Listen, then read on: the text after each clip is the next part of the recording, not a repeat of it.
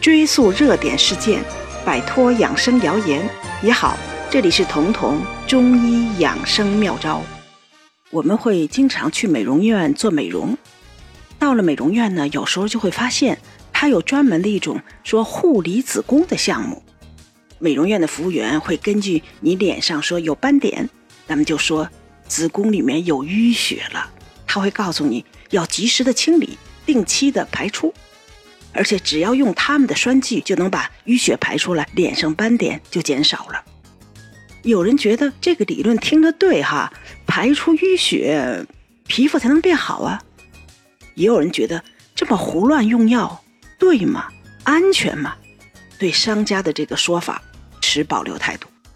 那么用这种外用的阴道给药的栓剂排出子宫淤血的方式对吗？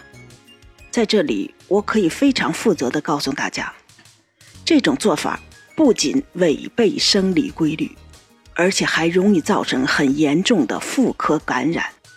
是一种非常非常荒唐、没有理论依据的做法。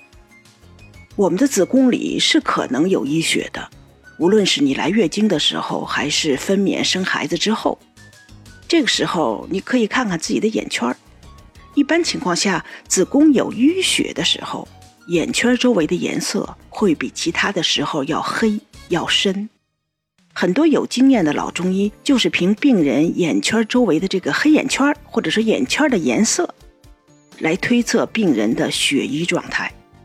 他们的临床经验是，如果子宫或者说盆腔有淤血了，无论是月经的时候还是之前做过流产手术。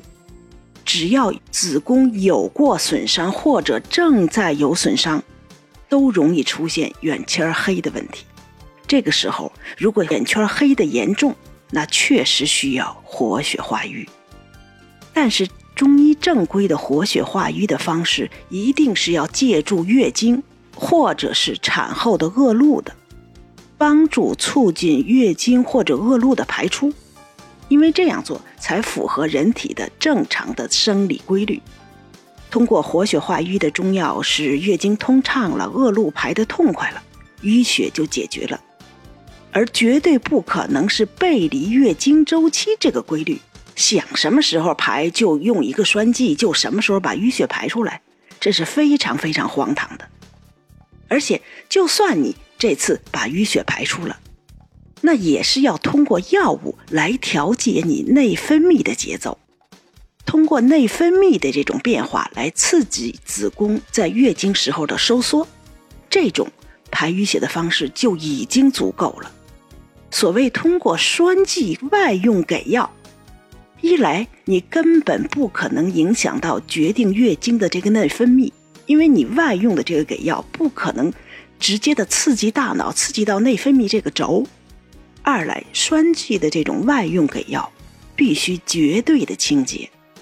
因为我们的子宫是一个相对密闭的器官，那里缺乏氧气，一旦感染，很容易有厌氧菌的生存。厌氧菌是一个非常讨厌的细菌，只要在这个环境中是缺乏氧气的时候，它就能非常疯狂的繁殖和生长，由此就会引起很严重的感染，诱发妇科炎症。很多人的不孕，最后往回倒、往回追溯，其实都是之前他们妇科的这种附件啊，或者输卵管啊感染的结果。所以，从阴道给药是非常非常需要慎重的。首先，你必须有适应症；其二，所给的药物必须绝对正规，才能保证绝对的清洁，否则不仅不可能治病，还会添病。那么，究竟怎么做才能有效的排出子宫的淤血呢？首先，最好的养生保健，也就是说，不管是你排淤血还是祛湿，我们所有的养生的目的，都一定要顺应人体系统的这种规律，而不能人为的打搅和干涉。说到女性的这个健康，确实需要两通，一个是大便通，一个是月经通。这样才能把你毒素或者淤血排出去，这是对的。但是这个通是自然的通，而不是人为的通。而我们身体本身就有很智慧的自我调节的能力，可以让自己通。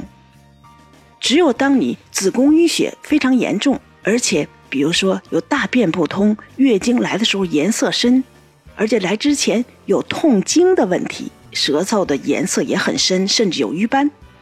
那么这种已经双通都不通，或者有一通影响到另外一个不通的问题的时候，在这里可以推荐你一个偏方，那就是用当归十克、桃仁十克，这两个都去药店来买啊，用开水。冲泡代茶饮，当然你不怕麻烦，煎汤药那样煎煮一下，效果当然更好。那也是汤药煎的话，一天可以喝两次。代茶饮呢，你就每天不断的用这个十克的当归和十克的桃仁，不断的蓄水，每天喝这个茶，而且是在来月经前一两周开始服用，这样通过和缓的活血化瘀，能起到通便、通月经的效果。因为这个时候你的两个不通都是淤血造成